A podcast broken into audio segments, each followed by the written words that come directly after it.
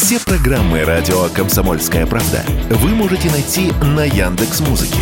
Ищите раздел вашей любимой передачи и подписывайтесь, чтобы не пропустить новый выпуск. Радио КП на Яндекс Музыке. Это удобно, просто и всегда интересно. Диалоги на Радио КП. Беседуем с теми, кому есть что сказать. На волнах комсомольской правды я Игорь Виттер. В гостях у меня профессор Института медиа Высшей школы экономики, политолог Дмитрий Евстафьев. Здравствуйте, профессор. Здрасте. Ну что, подводим итог года? Как скажете. Ну, давайте подводить итоги года. На ваш взгляд, что за этот год изменилось? Да, в общем, вот вообще в, миров, в мировой политике. Вот. Да, Начинали все. с одним, все изменилось. Да? Вообще все изменилось. Вообще это совершенно другой год. И я вам так могу сказать, мы в декабре 2023 года находимся совершенно, во-первых, в другом состоянии, в другом настроении, с другими перспективами, нежели год назад. Но давайте только начнем не с мировой политики, а все-таки с российской. Это, прежде всего, совершенно другое настроение, совершенно другое ощущение в обществе. Мы четко уверены теперь, что мы не просто не проиграем, а что мы победим в этом противостоянии с Западом, что, извините, Игорь, год назад было совершенно неочевидно значительной части наших сограждан. Допустим, мне было очевидно. Я вам скажу, а, откуда я это ощущение того, что мы точно не проиграем, и перспективы победы э, вполне такие очевидные. Откуда я это привез? Я в конце 2022 года был в Луганске. Я не, не на линии боевого соприкосновения, я там был в педагогическом университете, я там выступал, и вот оттуда и из Луганска, и из Краснодона я принес совершенно четкое ощущение вот этого вызревания нашей победы. Я там увидел людей, э, я там увидел много чего другого интересного, но этого всего не видели большинство наших э, граждан. И поэтому настроения, давайте честно скажем, э, к концу 2022 года были такие, смурные. Не то, что мрачные, но смурные. Сейчас мы совершенно другое, находимся в совершенно другом настроении, что меня отчасти радует, отчасти настораживает, потому что мы такой народ, знаете... Да, нам вдарились не... в другую крайность. Вот нам нельзя две, две вещи, нам нельзя хвастаться, и нам нельзя расслабляться. Как только мы начинаем хвастаться и расслабляться, с нами происходит, как вы помните из нашей истории, так сказать, всякие разные разности. Но, тем не менее, ощущение настроения, состояние общества у нас другое. Теперь по поводу международных отношений. А мы входили... Нет, ну, давайте, прежде чем международные отношения, раз вы поняли на такую тему, я уточнить хотел. А вам не кажется, что, к сожалению, для большей, или, по крайней мере, для значительной части общества, СВО – это вообще где-то там далеко, и не то, что там вот были смурные отношения, а теперь мы расслабились. Для них вообще ничего не изменилось, это вообще их не касается для значительной части общества. Mm-hmm. А для менее значительной, так вообще, он как продолжался праздник жизни. Я, конечно, мне надоело порицать вот это кручение голыми жопами в закрытых клубах. Я, наоборот, считаю, ну, на частные деньги творить что угодно. А, но, тем не менее, это все равно раздражает. И раздражает значительную часть общества.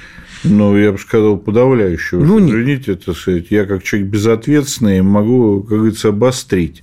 Вот это вы работник СМИ, так сказать, вы должны слова подбирать, а я нет. Нет, я не должен. Но я, я вам так скажу, Игорь, я начну с вашего последнего вопроса. А что у нас, вот таких вечеринок год назад не было? В смысле, они каждый день сотнями? Десятками. Да, и сотнями, назад, тысячами и по год всей назад стране. Я просто... Э, вот это вопрос о том, откуда мы пришли в декабре 2023 года. Но мы же пришли из декабря 2022 где года, где были на фоне очень тяжелой ситуации на фронте ровно такие же вечеринки, ровно такое же зажигалово, ровно такие же кренделя с носками и иногда и без носок. Так? Вот. Как и тем плохое. не менее никого это не волновало. А вот сейчас это вдруг кого-то взволновало. Сейчас мы получили, в общем, давайте прямо скажем, довольно большую общественную реакцию. И, извините, в прошлом году никто даже не пытался оправдываться. А вас все, не пугает все эта выходи, реакция? все вы... А, не, не пугает. А почему вас А не я пугает? считаю, а я вам что- сейчас объясню, почему. Вот меня она пугает. Потому что под э, знамя победы, под действительно, э, под имена тех солдат, офицеров, воюющих, участвующих в СВО, под то, что действительно важно, подписывается мутнейшая толпа хунвоебинов, которые никак не участвуют в СВО, но кричат со своих загаженных диванов «распни его», «плюнь в него», «казни его», «запрети его», «лиши его гражданства» на все, что не входит в их скудное умишко. Пусть это будет э, что-то плохое или, наоборот, хорошее, но недоступное их пониманию, но и а им хочется запретить все. И меня вот это вот настроение части общества, исключительно хунвейбинское, очень пугает. Ну, я даже был вынужден тут э, высказаться по этому вопросу. Как-то меня некоторые, э, кого вы так деликатно назвали хунвейбины, а я не деликатно назову мракобесы, мракобесы – бездельники, как правило, так? Меня это дело очень сильно напрягает. Но опять, вот понимаете, дьявол В деталях. Дьявол и его оппонент, они все-таки в деталях. Но ведь они же хотят попасть под знамя победы, а не, под, а не под знамя поражения. Они хотят к себе хоть как-то привлечь внимание. Правильно. Но одно дело привлекать к себе внимание под, знака, под знаменем победы, другое дело под знаменем э, м, поражения. Та же самая реакция на все эти тусовки и вот эти вот вечеринки. А какая она была год назад? Я очень хорошо помню. Она была очень простая, пошли вы все. А что хотим, то и делаем. За наши деньги любой каприз. А я вам А так теперь скажу- включили Я вам так заднюю, скажу. боятся гонораров лишиться. Э, Вот, значит, уже, уже боятся гонораров решиться, уже, значит, мейнстрим развернулся. Я очень хорошо помню, как гуляла наша элитка в э, январе 2023 года по зарубежным курортам и как вереницей выкладывались фоточки жирующих элитариев. Интересно посмотреть. А вы э, кого элиткой-то называете? Я вообще Да. слово элита считаю неприменимым. А я слово элита и не употребил. Элитка, хорошо, Вот элитка. элитка. Если А? это не те же люди, которые с трибуны кричат о том, что нужно идти воевать за родину, а сами жируют на зарубежных И- курортах, И эти тоже там этих были. на Красной площади за ноги. И- А ежели это просто э, глупые клоуны, которые могут за свои деньги творить что угодно, так и хрен бы с ними.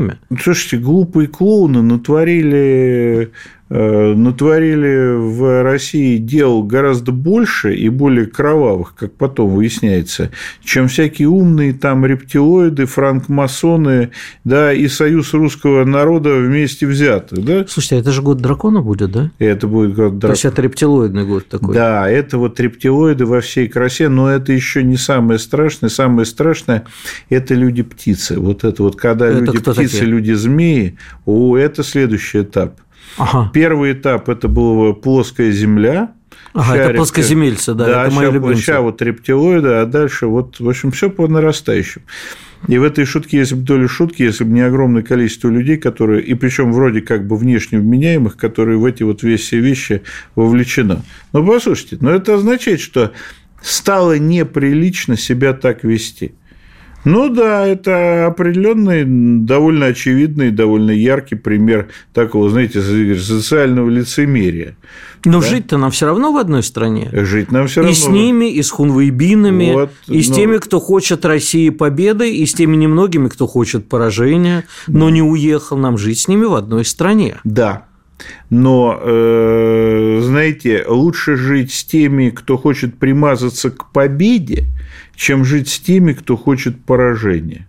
И вот это вот тот шаг, Игорь, который, собственно, С и- теми, кто хочет поражения, вообще разговаривать не надо. А вот с теми, кто хочет примазаться к победе, это очень опасно. Да. Потому что это люди, не разделяющие убеждения. Конечно. Если завтра поменяется знамя, и они смогут примазаться, то они побегут точно так же. Не дай Ровно бог так поменяются знамя. ровно так. И нам такие попутчики не нужны. Нас, нам такие попутчики, Игорь, балласт. Но то, что у нас появились такие попутчики, это значит, страна идет куда-то не совсем туда. А вы не боитесь, что они станут мейнстримом как раз? Вы эти настроения превращаются в мейнстримные.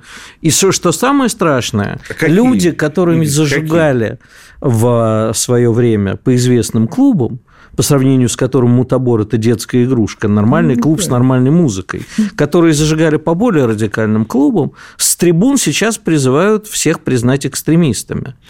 Да, есть такие у нас граждане, есть. Но, знаете, я, наверное, кажется, состарился слишком рано, но я считаю, что это неизбежное зло. Вопрос в том, эм, где добро – нет, секунду, если эти люди относятся к законотворцам, то ну, это не неизбежное зло, это зло, с которым надо бороться. Э, ну, надо бороться. Либо туда, либо сюда, либо и крест снять, мы... либо трусы надеть. Это понятно. Лучше, э, лучше и то, и то, конечно, да, в идеале. Но я вам так скажу, потому что, ну, как с крестом без трусов? Это тоже, знаете, Игорь, значит, такая эстетически весьма, противоречивая. весьма да, такая противоречивая картина. Но я вам скажу так. А, а какие у нас возможности с ними бороться? А я вам так скажу. Не выбирать. Не выбирать. Оказывать общественное давление. Ведь с этой замечательной фразе, которую каждый... После выпуска новостей и рекламы, если не возражаете, Дмитрий Геннадьевич, вот останемся на этом моменте. Сейчас нам буквально на пару минут прервемся, вернемся в студию и продолжим беседовать о том, как нам с ними и вообще с мировым злом и рептилоидами бороться. Оставайтесь с нами. Диалоги на Радио КП. Беседуем с теми, кому есть что сказать. Ну что ж, возвращаемся в студию. Напоминаю, я Игорь Виттель. В гостях у меня политолог, профессор Института медиа Высшей школы экономики Дмитрий Евстафьев. Хорошо вам известный Дмитрий Геннадьевич. Простите, я вам вас прервал. А, ну, собственно, я хотел просто э, напомнить замечательную фразу про патриотизм как последнее прибежище негодяя. Она трактуется очень по-разному. И что имелось в виду? В действительности мы уже, как говорится, окончательно выяснить не сможем. Но, тем не менее, если подонка заставили э, стать патриотом, он от этого не перестанет быть подонком, это мы понимаем. И не станет патриотом. И не станет патриотом. Но это значит, что выжить он может только будучи хотя бы внешне патриотом. Надо их заставлять, Игорь, вести себя так – если общество, что называется, аморфно, если общество считает, что мы идем к поражению, ну а что им тогда? Тогда это вот... Э, Нет, мы идем к победе. Вот о том и речь. Вы меня извините, вот одна из проблем которую вот никак не могут некоторые там белые патриоты, да простят они меня, среди них есть очень много достойных людей, да, э, вот, э, и это, наверное, мои тараканы, но, тем не менее, одна из проблем белых патриотов, что они никак не могут понять, что общество Российской империи в 16 году было согласно с поражением. Конечно. И вот это все, мы же все понимаем, что такое было э, кабаре бродячая собака, что вот этот был декаданция, так сказать, разложение осени 16 года, и народ так пожал плечами безучастно и сказал, а сейчас наше общество вот на этот, на наш аналог кабаре бродячая. Ну ладно, ну Дмитрий Геннадьевич, ну зачем вы людей-то обижаете? Кабаре бродячая собака – это были талантливейшие люди. Да. Только... И сидели там великие поэты. Да. А то, что вот это вот э... Игорь, и я вам так скажу, земли. даже в годы моей молодости да, это самое, трава, трава, трава была голубее, Нет, ну, вода зеленее. Кто сидел в бродячей собаке? И Маяковский, и Мандельштам, и Есенин, кто Сидели, только не сидел. Только потом, там, я не только не помню, кто же это сказал, говорит, вышли мы из бродячей собаки, да, такие все, значит, дыша, дыша духами и туманами, как это, у, у блока, да, а, вот, и едет э, вот этот вот рабочий трамвай, дрезина, и в нем едут рабочие, и мы. Ну, вот она, собственно, где революция-то и наметилась. Ну, кстати, если ж мы... А сколько из поэтов Серебряного века а, тогда-то на фронт пошло? Гумилев. А там был еще один. А, там их был не один. Ну, их там по-крупному был один, я сейчас фамилию не воспроизведу, по-крупному их было два или три Но вы знаете, если мы уже вспомнили, э, так сказать, присутствующих в кабаре бродячих собак, я всегда вспоминаю одну из фраз, из фраз Мандельштама Осипа Мильча, когда ему сказали, что СР Калингисер грохнул Урицкого, это, Осип Мильч сказал, это, этого-то кто поставил судьей. Вот понимаете, я очень часто последние дни вспоминаю фразу, вот эти орущие, вот их кто судьей поставил. Ну да бог с ними, давайте к международной повесточке. Вы все-таки американист выдающийся. А... Я нет, я американист не Хорошо. выдающийся. Вы вот. большой специалист международной да, повестки. и не совсем американист. Но тем не менее, я даже последний... помню название вашей диссертации кандидатской. Так. О, слушай, она выскочила вдруг у меня. А, про, про малые конфликты и участие Конфликт низкой интенсивности. Это действительно было давно, в 93 году. Последняя моя работа связана с информационно-политическими манипуляциями, но действительно, первоначальное имя я себе сделал действительно как американец. Ну вот давайте посмотрим на Америку. За год тоже очень многое изменилось. Выяснилось, что, в общем, Америке, на мой взгляд, может, вы со мной не согласитесь, вся эта мутатень э, с Украиной наскучила. Они от нее устали и выдохлись, а тут еще и Израиль подсуропил, как всегда, нанес удар в спину. Дюжину ножей в спину революции, если уж вспоминать бродячую собаку. Ну, это было Вот. И э, последние события показывают, что, в общем-то, не могут уже договориться и о помощи Украине, да, в общем, и о том, кто что в президенты пойдет, потому что вон у республиканцев, э, ну, понятно, что Трамп с большим отрывом, но его пытаются снять с дистанции все время, а сзади еще подкралась Ника Хейли, бывшая представительница в ООН. Ну и у демократов тоже не пойми, что происходит. На ваш взгляд, что будет происходить в грядущем году и что изменилось за этот с Америкой, и что будет от этого Россия? Не, что происходит на свете, да просто бардак. А просто вот. бардак полагаете? Да, полагаю. Полагаю, да. И видите, сам немного ему помогаю. Но в действительности в Америке изменилось тоже ведь все. Да, вот как входила Америка в 23 год? Ну, то входила а помните, говорит, Байден принял, значит, э, Америку с, а оставил с. Вот это вот тоже, я думаю, рано или поздно кто-нибудь сформулирует эту нехитрую мысль. Америка входила в 23 год с коалицией демократии. Игорь, вы давно слышали что-нибудь про коалицию демократии? Нет. И я тоже давно не слышал. И никто давно ничего не слышал про коалицию демократий. А это был, между прочим, главный флагманский проект новой глобализации.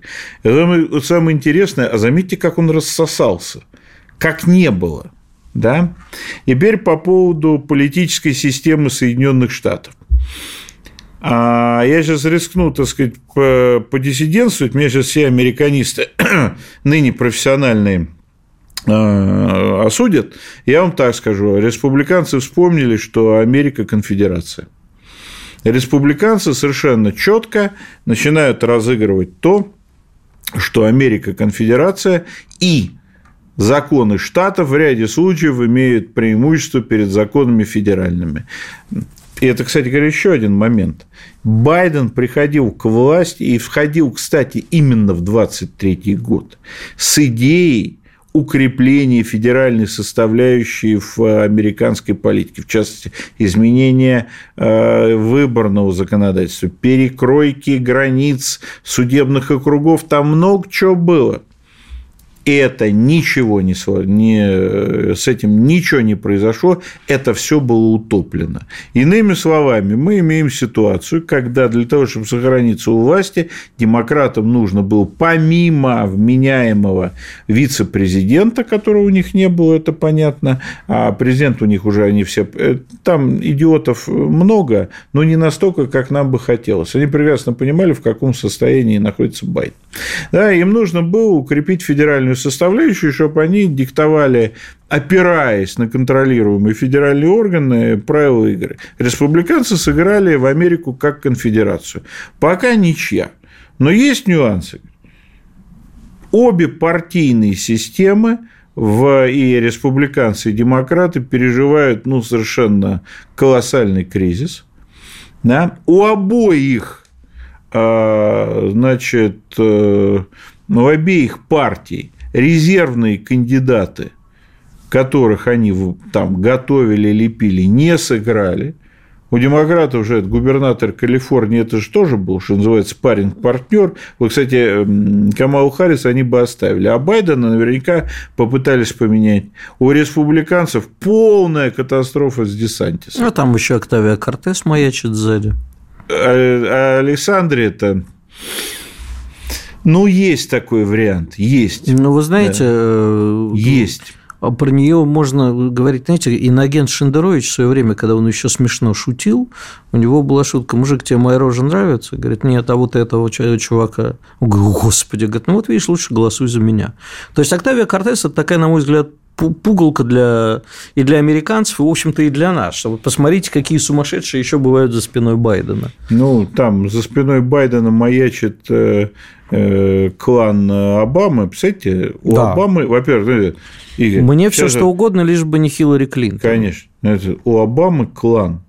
Вот если мы сейчас э, вызываем дух Рейгана и говорим, вот это Барак Обама, он был президентом, Значит, в этот момент э, Рейган начинает выяснять, где можно вступить в КПСС. Мы ну, говорим, ну, Киссинджер-то как-то да? все-таки пережил. Киссинджер пережил бы всех. Это был человек с фантастическим уровнем политической мимикрии. Он пережил Никсона, с которым был связан.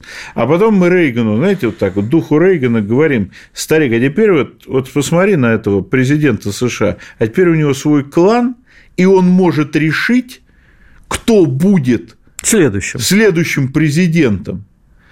Ну, я не знаю, что будет делать э, Рональд Собака Рейган. А если бы э, ну, кто-то это как шутку воспринимает, а он пресловутый Саксо Банк, конечно, их прогнозам верить никогда нельзя, это в качестве шутки, наверное, скорее всего, но они вот с уверенностью говорят про Кеннеди как независимого кандидата. А вдруг? Я так скажу, поверить не, верю, не верю, но допустить готов, потому что вот этот вот клинч, в который вошли две партии, он э, создает лучшие за последние, я вам скажу, 35-40 лет возможности для альтернативного кандидата. Но только до его кто-то должен привести за ручку, а Кеннеди никто за ручку не приведет. Он сам приведет. Допускаю. Приличный, Но... приличный процент он возьмет. Президентом не станет, а Шухер наведет, извините. Но мы опять-таки, наверное, прервем сейчас на выпуск новостей и рекламы, потом продолжим и про Америку, естественно, про Европу, про которую и про Восточную Европу, про которую мы тоже в последнее время как-то стали подзабывать, как и они, кажется, про нас. И все это, на мой взгляд, и ведет к нашей победе, но об этом поговорим после выпуска новостей и рекламы. Оставайтесь с нами, не переключайтесь. Диалоги на Радио КП. Беседуем с теми, кому есть что сказать. Ну что ж, продолжаем. Как обещал, возвращаемся в студию, где по-прежнему я, Игорь Виттель, и мой прекрасный собеседник, профессор Института медиа Высшей школы экономики, политолог, э, пророк, э, визионер, э, да, я не буду вас спрашивать, как у пророка Самуила, когда в продаже появится животное масло, евреи ли вы. Но, тем не менее, я считаю вас отчасти человеком, который предусмотрел, предвидел, предугадал некоторые вещи. Продолжим. Насчет Америки это понятно, но как, э, все-таки я повторю свой второй вопрос, что от этого будет, раньше как говорили, что от этого будет бедным евреям, что от этого будет Россия. То есть, э, ну, допустим, Трамп э, побеждает на выборах. А действительно ли он говорит, все, Америка, нам вот эта Украина не приснилась, мы вообще не, больше все бросаем, заключаем мир с Россией и так далее, но на тех условиях, на которых захочет Россия. Либо для нас абсолютно неважно, кто там будет, Байден, кто-то вместо Байдена, Трамп или даже тот же Кеннеди. Я, конечно, пророк из меня так себе. Иногда получается, что называется, угадать. Ну, например, Вторую Карабахскую войну я угадал. И примерно, чем она закончится, тоже. Вот. Но заприлично до. Но я, я все-таки патологоанатом. Политолог патологоанатом. Я вот скрываю тело и скажу, и объясняю, почему скрытый еще жив или он умер. Это мне ближе. Значит, по поводу Трампа. А, ни одна другая администрация не будет поддерживать Украину так, как ее поддерживает администрация Байден. А это, уни... а зачем? это уникальный случай в а истории зачем? синаптических наблюдений. Вообще американцы всегда были известны тем, что они любого своего союзника могут кинуть в тот момент, когда он становится из актива, что пассивом. называется, пассивом, обузой. Но с Украиной произошло так, вот это вот действительно уникальный случай, и это показывает то, кстати говоря, на что Америка – это все таки не Америка Киссинджера вот нынешняя Америка. Я именно к этому и веду. Да? Мне интересно. Что хвост... Вот я, я уточню, извините, я вас перебил. Вы сказали, что вот я уже не американист, последний раз давно этим занимался. В общем-то, и уровень экспертизы в нашей стране, к сожалению, немножечко, немножечко, но плавненько за эти годы ушел совсем в, вниз. Я прав, да? Прав. Да, то же самое вот происходит у американцев. И вот я, когда наблюдаю за этим, я думаю, подождите, товарищи американцы, у вас же там еще до недавнего времени был жив Киссинджер, были живы разумные люди.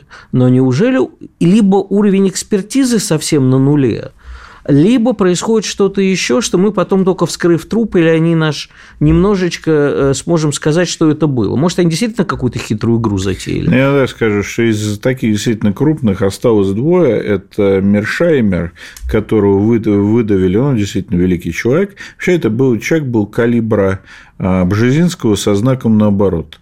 Так, но они его выдавили в полную маргиналию, и вот только сейчас начинают к нему прислушиваться, а ему уже сколько лет. И второе, это, конечно, по-моему, ему чуть не лет 80, это такой желчный старик, вечно косплеевший Киссинджер, это Эдвард Лютвук. Он, конечно, Лютвук выда... это наш он, конечно, он, конечно, выдающийся человек, но ему сколько лет-то? А вот так ну, читаешь... Есть еще два древних старца, которым стоит прислушаться, на мой взгляд, коммунистические. Это Берни Сандерс и Патрик Бьюкенен, если он еще жив. Патрик э, Берни Сандерс жив, да, вяжет понятно, варюшки, опять же, не, ша, не это самое, и поет интернационал. Правильно. На, но чтобы никто не слышал. Так Когда это... мы придем к власти, вы все будете петь интернационал. Да, это, э, бывших троцкистов не бывает. Да, это, это я факт. вот настоящий. А вот, кстати, Бьюкин хороший вопрос. Давно что-то не Пэт не слышал. Может быть, и жив. Не знаю. Вот это я сейчас, вот сейчас посмотрю. Сейчас боюсь соврать. Да, жив. Жив. Ну, а он всего 38 -го года. Всего? Всего. Ну, конечно, 38 год – это не так много, ему 85, да? Комсомолец. Комсомолец. Если да. тебе комсомолец имя, ну так что? Ну вот, но, конечно, все то, что пришло вслед за ними, даже с учетом того, что там пропустилось одно такое исследовательское поколение, оно, конечно, сильно уступает. И оно, самое интересное, оно пишет не исследовательские, не аналитические вещи, с которых начинали и Киссинджер, и Бжезинский, и Мершаймер, и Лютвак, а они пишут идеологию. Вот в этом вся проблема. А, кстати, по нам, про нас. Вот я так периодически всякие журналки там умные листаю, ну и смотрю. А, кстати говоря, кто там э, из э, бывших русских, так сказать, иммигрантов пишет? Вот я вам так скажу, что я редко когда натыкаюсь на фамилию, которая мне известна. Но... То, есть, то есть это люди, которые ниоткуда, видимо, они, что называется, уже давно уехали, и здесь точно никаких, так сказать, э, и... ни контактов, ничего не имеют. Я очень люблю своему соведущему Ивану Панкину рассказывать историю, как я несколько лет назад оказался на Рождество в Лондоне, и купил журнал Economist э, «Итоги года». И вдруг выяснил, что главный специалист по России, да, то есть кто прогнозы по России давал на следующий год, давали два человека. Один мне известный, думаю, вам тоже. Он когда-то работал в какой-то крупной э, компании, Аркадий Островский такой Нет, есть. это известный. Известный, да, но главный-то кто специалист? Надежда Алехина, она, видимо, иноагент, на всякий случай скажу, из Pussy Riot. Вот она давала прогнозы по России. Но, ну, в общем, э, уровень прогнозов курицу в то самое место. Но я вам так скажу, что Foreign Affairs – это, кажется, местный журнал «Коммунист», так, угу. где вот такой мейнстрим. Там, конечно, не из Pussy Riot, но примерно вот, что называется, мейнстрим у них такой. Но я так вот вам скажу, что они действительно перестали понимать, вот они упускают нить событий. Вот посмотрите, дело же не только в нас – Не только в России, не только в Евразии. Но смотрите, как они упустили ситуацию на Ближнем Востоке как они не смогли абсолютно предсказать ситуацию в Африке. Если сейчас почитать вот задним, задним числом, что они писали про Африку 5-6 лет назад, у них вообще идей там не было. Ну, если вернуться во времена арабской весны, то когда я им задавал своим собеседникам вопрос, скажите, это идиотизм Соединенных Штатов? И говорит, нет, Виталий, ты ничего не понимаешь, это управляющий, управляемый хаос. Вот мне кажется, что сейчас не управляемый хаос, а именно торжествующий идиотизм. Либо мы действительно, может, с вами что-то не понимаем, может, там такой хитрый замысел, что не нам о нем судить. Может, там действительно действительно рептилоиды подсуетились и, и что-то задумали. Самое ужасное, вот это не мной придумано, но и не мной первым сказано. Но это самое ужасное, это будет, если выяснится, что в Америке нет глубинное государство, что когда-то было, но ушло на пенсию, спилось, умерло, не знаю. И никогда не нужно объяснять теории заговора, то, что можно объяснить простым идиотизмом. Да, никогда не нужно э, объяснять, так сказать, выдавать явную лажу за тайную ложу, ложу но, да. с другой стороны, Игорь, никогда не надо выдавать тайную ложу за явную лажу. Да? Да, это в две стороны работает. Так поэтому... что, на самом деле, что мы а на самом деле, году? А на самом Чем деле, а я вам так скажу, вот с Украиной ситуация очень простая. Вот эта администрация сбросить ее не может. Но я вам больше скажу. Если они дотянут э, с, с решением вопроса, кто от, адми, этой самой, от Демпартии пойдет на выборы до апреля, а такой шанс есть, технический шанс такой есть, то любая следующая администрация вынуждена будет этот режим Зеленского содержать до января месяца, пока 25 э, не приступит к исполнению. Пока не приступит к исполнению новая администрация. Вот у них, собственно говоря, а. окно возможностей очень небольшое. И вот интересно, вот если я так, я вот попытаюсь э, спрогнозировать, если в Америке есть глубинное государство, и оно не полностью потеряло мозги, вот они должны, первое, они должны убедить Байдена не выдвигаться. Камал Харрис можно оставить, но второе, что они должны сделать, они должны принять решение о новой конфигурации власти в Киеве до, а, скажем так, середины марта, когда будут первые, у них это называется кокусы, если не ошибаюсь, да. вот, Игорь, вы это точно знаете лучше, в Айове у них первые. Да, да, да, да, да. Вот до этого момента ситуация по киевскому режиму должна быть решена. Если они по каким-то соображениям или по каким причинам вот вопрос не решают, ну, все, они этот чемодан должны будут тащить и тащить дальше. Но а вы забываете ну, на мой взгляд, еще один э, момент, что до января 2025 года, на мой взгляд, никакого режима Зеленского просто не будет. На мой взгляд, тоже. Я думаю, Это что мы либо, даже э, спорить не либо мы закончим уже победой, э, либо, если это будет продолжаться и в следующем году, то всяко это будет не Зеленский. На мой взгляд, тут, я думаю, мы с вами дадим одинаковый прогноз. Нет, тут даже, даже мы я с думаю, что дискутировать не будем. Режиму Зеленского осталось-то всего ничего, конкретно как режим Зеленского. Я думаю, а дальше что... уже уже можем спорить о том, чем и Я когда думаю, закончится. Что за пределами апреля месяца у режима Зеленского вообще никаких ни пространства, ни времени не существует ни, ни времени, ни пространства. Но он не трехмерный еще, там какое-то еще должно быть измерение. Ну вот он может стать Но... трехмерный, там может появиться глубина. А, ну это, слушайте, давайте все-таки перед новым. И вот все, что а говоришь. Что такого сказать? Что сразу я сказал? Да я и не то говорю, но просто как-то. Я еще ничего Хочется не сказал, капельку новогоднего настроения. Только пришел. Дмитрий Геннадьевич, да только пришел, уже Зеленского похоронил. Нет, но на самом деле действительно там хочется немножко предновогоднего настроения, но я надеюсь, что оно у нас появится в четвертой части нашей программы, когда мы поговорим о Европе. Либо, наоборот, окончательно разрушим все представления о новом грядущем мире, о грядущем хаме и о том вообще, как будет существовать этот многополярный, разлетевшийся на клочки мир. Вот на самом деле об этом мы и поговорим в нашей четвертой э, части. А вы не переключайтесь, пожалуйста, мы обязательно к вам вернемся буквально через пару минут. Диалоги на Радио КП. Беседуем с теми, кому есть что сказать. Ну что ж, продолжаем. Дмитрий Евстафьев у нас в гостях, я Игорь Виттель. А, Дмитрий Геннадьевич, а вот такой вопрос. Все-таки хочется поговорить про то, когда Европа возьмется целиком или по частям за голову и поймет, что, в общем, то, что они потеряли в результате конфликта с нами, это гораздо больше, чем они заработали.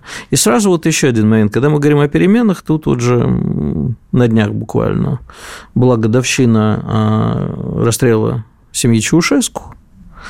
А в очередной раз пересматривал. Это, конечно, ужасно. И тогда еще для меня это было выглядело какой-то дикостью, но дело же не во мне и не в вас. Я не знаю, как вы тогда реагировали. Может, вы тоже были либералом, очень радовались тем, что тираны пали. Но вот Румыния это пересмотрела, хотя она там вся сейчас и член НАТО, и в анти... и русофобы, и анти... все, как бы все против нас. Но когда речь заходит о Чаушеску, они неожиданно, а, у них там по соцопросам 94% что ли, населения поддержало Чаушеску. Вопрос. А какие герои придут, и опять-таки, что, как это повлияет на отношения в России? Вот мы с Панкиным на днях говорили о том, что маятник качнется сильно вправо от леваков. Или, наоборот, сильно влево к коммунистам. Куда? Ну, во-первых, я коммунистов вообще не вижу. Ну, это условные Причем а, я их э, самое интересное, что я их не вижу вообще нигде. Но если вы посмотрите на меня, то увидите. Я коммунист. Буденовки нет. Да. Вот, Знаете же, зачем в Буденовке вот эта пимпочка? Конечно. Чтоб пар выходил, когда разум да. возмущенный кипит. Да, Но я троцкист, есть. коммунист, так что продолжайте. Да, троцкист, с троцкистами мы боремся. Да, но они нас периодически побеждают. А так, но дело не в этом. Я думаю, что но такого крайне левого разворота уже не будет, во-первых, потому что некому разворачивать. Знаете, я все-таки вернусь. У вас, конечно, такая фраза долгоиграющая была про грядущего хама. Угу. Я думаю, что дело тут не в правом или левом развороте, а дело в том, что это вообще все очень условные э, такие понятия. И я вот эти, у меня все время такой э, отвлеченный вопрос, э, мне все время по прочтении истории гражданской войны мне всем был один такой вопрос. Вот как не нашли в этой гражданской войне друг друга Сталин и Деникин? У них в действительности, если разобраться, им было о чем поговорить. И вообще могла бы быть другая история, но не нашли. Поэтому вот нужно найти силы, которые вот этого грядущего хама остановят. Потому что грядущий хам – это вот этот, собственно говоря, хаос, который считался управляемым, и который станет неуправляемым. То есть я так скажу вам, что в пределе, в пределе результат деятельности грядущего хама – это большая Маринка, большая Авдеевка, а, вот, которые у нас уже есть на Ближнем Востоке, там десятки городов в таком состоянии. Так? И вот это вот а здесь у нас возникает вопрос, а что нужно, например, мировому капитализму, если там, опять же, есть вот эта самая мировая закулиса, для того, чтобы выйти из кризиса глобализации, это такие умные термины, да, а им нужен чистый лист. Мировому капитализму нужен чистый лист, на котором он попытается написать что-то заново.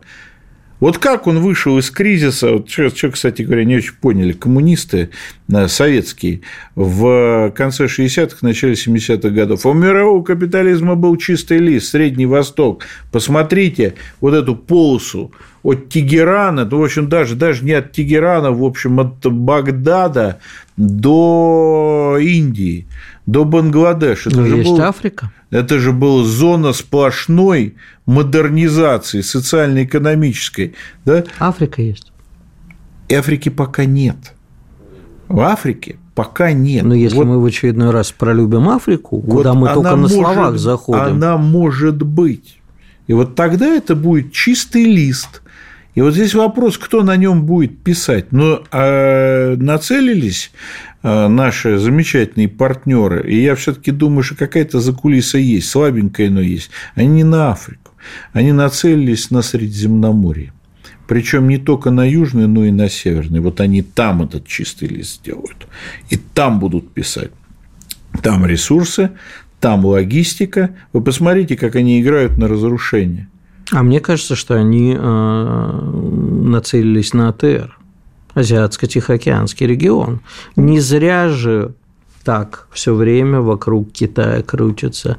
И э, какие заключаются, э, какой договор они заключили с разными странами в том регионе, и с Австралией, и с Японией. Тут в Сокольнике он рвется, Глеб Егорыч.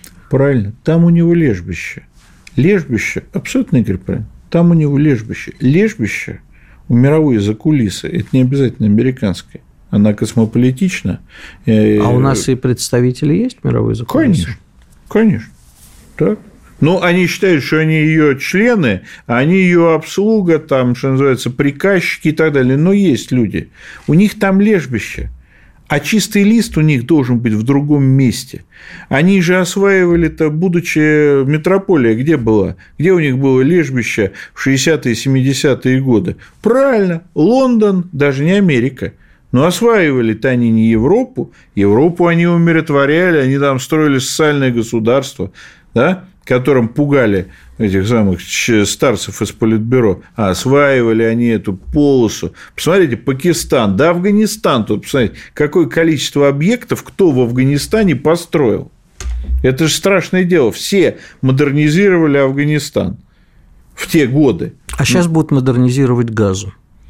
Вариант. А кто будет грядущего хама-то останавливать? Вот вопрос. Потому а что... Это а это вопрос пока игры открыт. Он не справляется, никакие международные силы не справляются, международный полицейский не справляется. Ну, на примере Газа. Израиль положил на всех известный орган – то есть, что там ООН только не кричала, Израиль продолжает добиваться своего, и как бы я ни осуждал а Израиль в этот а раз... это где? Это понятно, что это давно уже не работающая история. Но мне кажется, нам вот в этом с Израиля надо брать пример. Не уничтожать газу ни в коем случае, не в жестокости, а в том, что нам должно быть поливать на решение всех международных организаций. Взять и положить. А вообще всякий опыт осваиваем. Например, опыт американцев, который вот мы все там доказываем, про хребет Ломоносова что-то. Американцы сказали, э, а вот это все наше.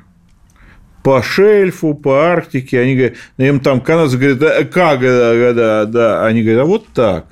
Вот это тоже хороший опыт. Но мы можем вспомнить опыт прекрасной страны Исландии и тресковых войн.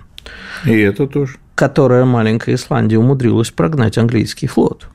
А он, Игорь, извините, она закончилась на, действительно, кстати говоря, незаурядном человеке Пересе де Куэллере. Да, После был него такой. генеральных секретарей вон не было. Ну, знаете, а он были помнит секретари. еще, еще Курта Вальдхайма, который, Это кажется, был был нацистом. Это был до. В ну, прошлом. да, он был офицер Абвера. Ну. Так.